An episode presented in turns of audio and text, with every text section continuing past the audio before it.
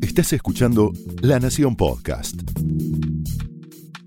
A continuación, el análisis económico de José del Río en Mesa Chica. Y nos quedamos con un título, ¿eh? el título que tiene que ver con la Argentina que duele. Te decía, dólar imparable, ¿eh? valores en términos democráticos que se evaporan, empresas que se van. Fíjate lo que fueron las cuatro alertas de un momento de este día para un argentino medio que recibe en su celular cuatro alertas, por ejemplo, de información de La Nación en digital hoy. Tema 1.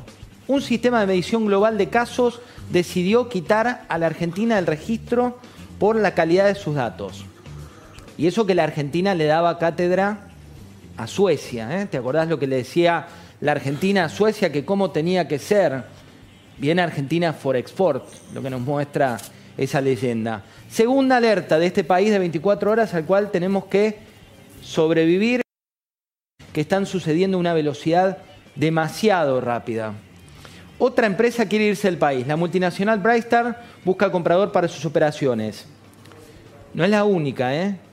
Una de las automotrices tiene a esta altura una decisión por tomar. Hoy por hoy está en lo que la jerga se llama media, lo que está pasando en nuestro país.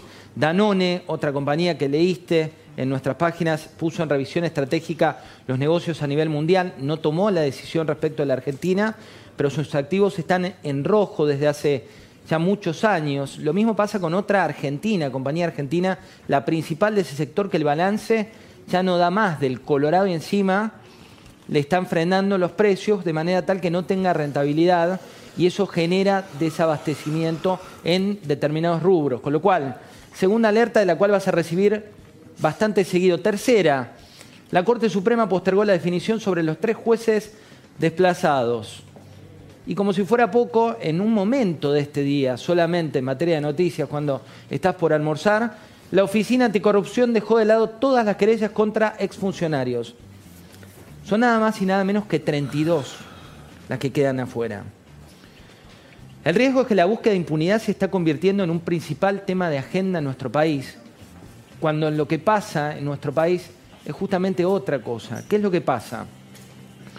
Hay un informe que hizo el estudio de economistas de IDEA y que tuvo a Santiago Bulat como uno de los eh, investigadores, pero también trabajaron 12 de los principales empresarios de la Argentina, donde ponen estos números. En nuestro país nacen 2.000 chicos por día. Un 56% de esos chicos lo hacen por debajo de la línea de pobreza. Y nosotros seguimos discutiendo si tal tiene que moverse, si tal otro tiene que moverse, si tal tiene que querellar o no, cuando en realidad podríamos dejar que la justicia vaya por su camino y nos preocupamos por los verdaderos temas de agenda.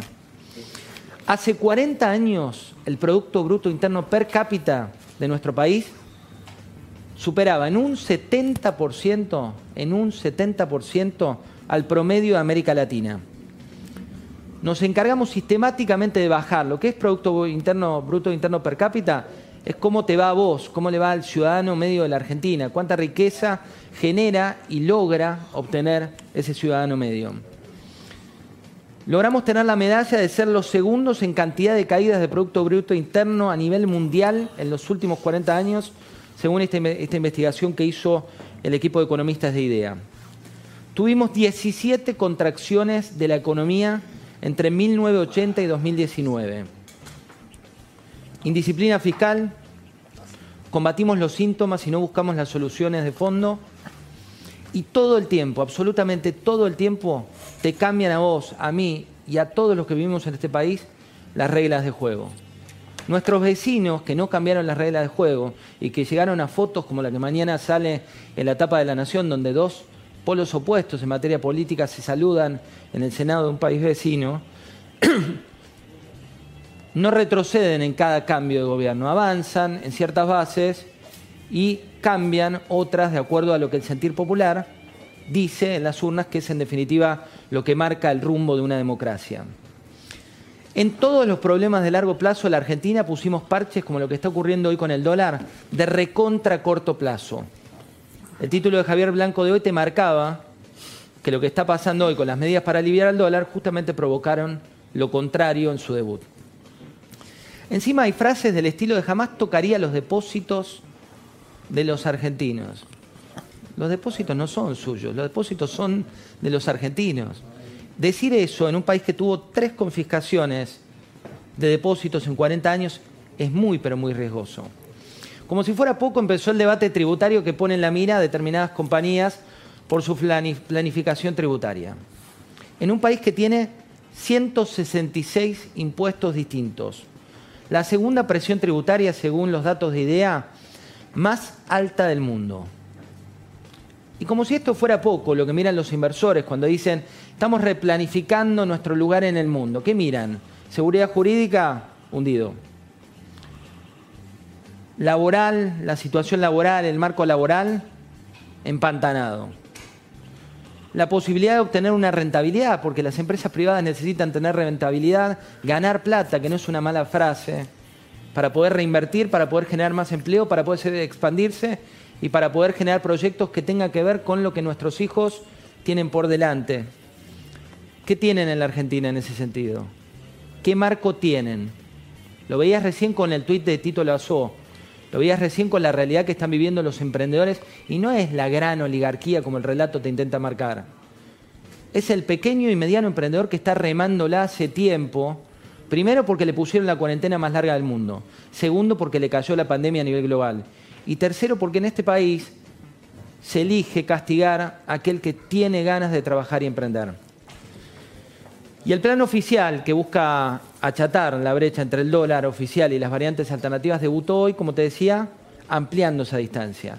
Y por último, como para irnos a dormir tranquilos y en línea con lo que está pasando con una doble agenda, es presta atención a las 32 querellas que tenía la Oficina Anticorrupción Presta atención a quienes están implicados y por favor, mira los hechos y no te comas, no te comas el relato. Vamos a saludar a Graciela Ocaña. Graciela Ocaña, buenas noches. José del Río la saluda. ¿Qué tal? Buenas noches, José. ¿Cómo estás? ¿Qué está pasando con, la Oficina Anticorrupción? ¿Cómo lo está viendo y cómo ve esta situación que está viviendo hoy nuestro país? Bueno, la Oficina Anticorrupción desde el 10 de diciembre pasó a ser la Oficina de Protección a la Corrupción y de Garantía de la Impunidad de Cristina y de todos sus exfuncionarios. Desde que asumió el señor Cruz, el, ex fiscal Cruz de Justicia Legítima, eh, ha procurado justamente que la oficina eh, trabajara en un sentido de beneficiar a la actual vicepresidenta en todas aquellas causas donde esa oficina justamente había acusado, había aportado pruebas y era parte del proceso judicial. Eh, hoy, al renunciar a todas las querellas, eh, lo que hace es renunciar a parte de la función que tiene la Oficina Anticorrupción por Oficina Anticorrupción querella porque es una de las actividades que el decreto de su creación establece. Y, realmente eh, creo que esta acción, más allá de la búsqueda de impunidad que te decía, también es, un, es grave porque desprotege los intereses de los argentinos. No es lo mismo el papel o el mismo papel que cumple la Oficina Anticorrupción que cumple los fiscales dentro de las causas. Graciela, hay, una cuestión, mira, hoy cuando se hablaba entre las razones, se hablaba de falta de personal en un país donde para Nodio, que es este centro que se está generando, se está contratando gente. ¿Vos crees que hay una, una búsqueda en la gestión del gobierno concreta como misión eh, tener la impunidad de, Cristina Fernández de Kirchner? Yo creo que esa es la agenda que hoy ha tenido como más, eh, te diría, eh, eh, más objetiva que tiene el gobierno nacional. Y, lo hemos visto desde el 10 de diciembre hasta acá eh, en todas las actitudes y las políticas, no solamente la reforma judicial que está en este momento en la Cámara de Diputados y que tiene media sesión, perdón, media, este, ya aprobó el Senado, sino también en esta comisión para eh, modificar la Corte, eh, proponer reformas para el Ministerio Público Fiscal. Eh, creo que obviamente desde el momento que llegaron los Fernández al gobierno, este es el principal objetivo y te diría que el más exitoso hasta ahora que hemos visto del gobierno, porque han conseguido dilatar causas, separar jueces, que ojalá la Corte Suprema de Justicia reponga en sus lugares, y centralmente eh, buscar que las causas judiciales prescriban, caigan, eh, para garantizar la impunidad de Cristina y de todos sus funcionarios. Y también, por supuesto, eh, abandonó todo el proceso de recuperación de activos provenientes de la corrupción, en donde también, eh, digamos, el Estado y la Oficina Anticorrupción en particular ha abandonado su rol. Gracias. Esto fue el análisis económico de José del Río en Mesa Chica, un podcast exclusivo de la Nación. Escucha todos los programas de La Nación Podcast en www.lanacion.com.ar. Suscríbete para no perderte ningún episodio. Estamos en Spotify, Apple Podcast, Google Podcast y en tu reproductor de podcast favorito. Seguí escuchando La Nación Podcast.